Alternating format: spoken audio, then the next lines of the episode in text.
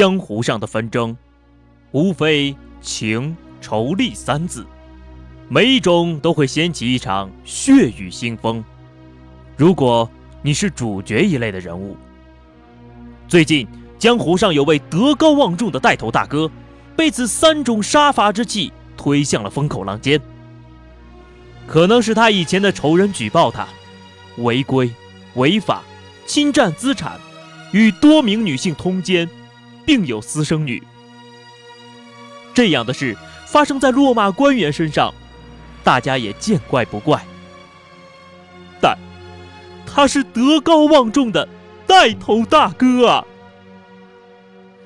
带头大哥表现的淡泊名利。一位大师说了：“世间谤我、欺我、辱我、笑我、轻我、贱我、恶我、骗我，如何处置乎？只是忍他、让他、由他、避他、耐他、敬他，不要理他。”再待几年，你且看他。大哥也知道围观群众没这么有耐心，对外表示，这次一定做个了断，给社会各界人士方方面面都有个交代。答案不能总在空中飘，大结局即将来到。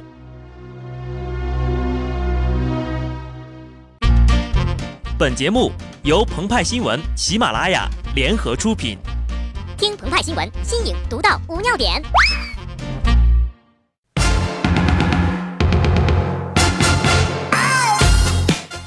本文章转自澎湃新闻、澎湃联播，听众朋友们，大家好，我是机智的小布。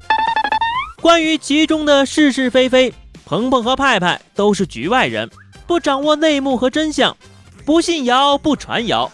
围观的小伙伴们，请相信组织。但我们不妨提供几种猜想，大家伙儿呀，一定不要当真，一定不要当真，一定不要当真呐！Number one，历史版。既然历史是相似的，那么我们就从历史中寻找答案。话说当年少林寺一战，卧底少林寺多年的萧远山突然举报少林寺方丈玄慈与叶二娘有私生子。群雄震惊啊！萧远山步步紧逼，叶二娘处处维护，当事人玄慈也必须给方方面面一个交代。善哉善哉，既造业因，便有业果。既然大家已经知道了，玄慈平静地承认了与叶二娘的奸情，并与虚竹相认。玄慈犯了淫戒，与虚竹同罪，身为方丈。罪行加倍，执法僧重重的责打了玄慈两百棍。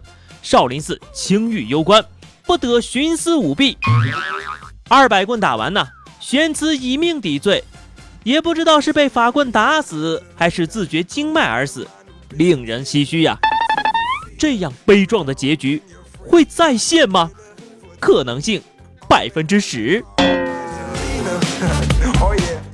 Number two，普通版。事情发生之后，领导高度重视，立即成立调查小组。调查结果认为，带头大哥总体是好的，为了扩大社团知名度、发展社团经济、提高社团收入，做出了巨大的贡献。但是，也出现了责权不分、管理不当、疏于自律等问题，予以带头大哥警告处分，可能性百分之二十。Number three，文艺版。新闻发布会上，带头大哥真情告白。那一日，我闭目在经殿的香雾中，回首的一刹那，一切都已注定。与你的那一次相见，我相信是我，因为我在佛前求了五百年。我在佛前苦苦求了七千年。从此，我转山转水转佛塔，不为正果成佛。只是为了再见到你的容颜。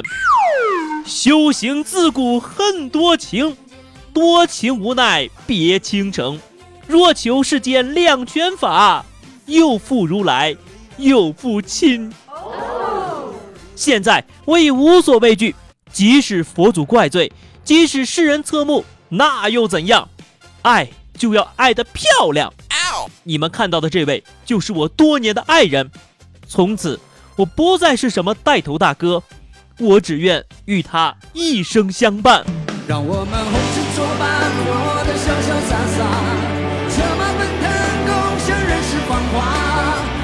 王朝的女人马汉曰：“哎呦，这是要学我一样玩马阵的节奏呀！”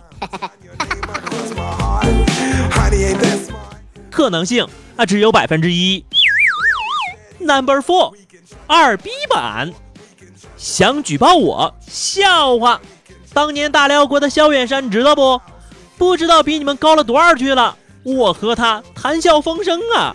你们啊，别总是想整个大新闻把我批判一番，说我通奸非法侵占资产，幼稚！你们哪只眼睛看到了？散了吧，洗洗睡吧，大家。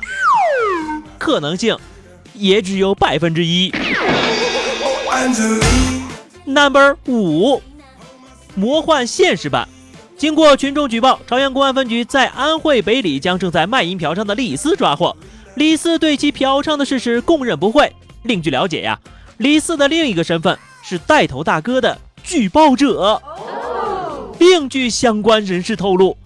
带头大哥近日已经退休，相关领导对带头大哥多年来的工作表示肯定，可能性百分之十五。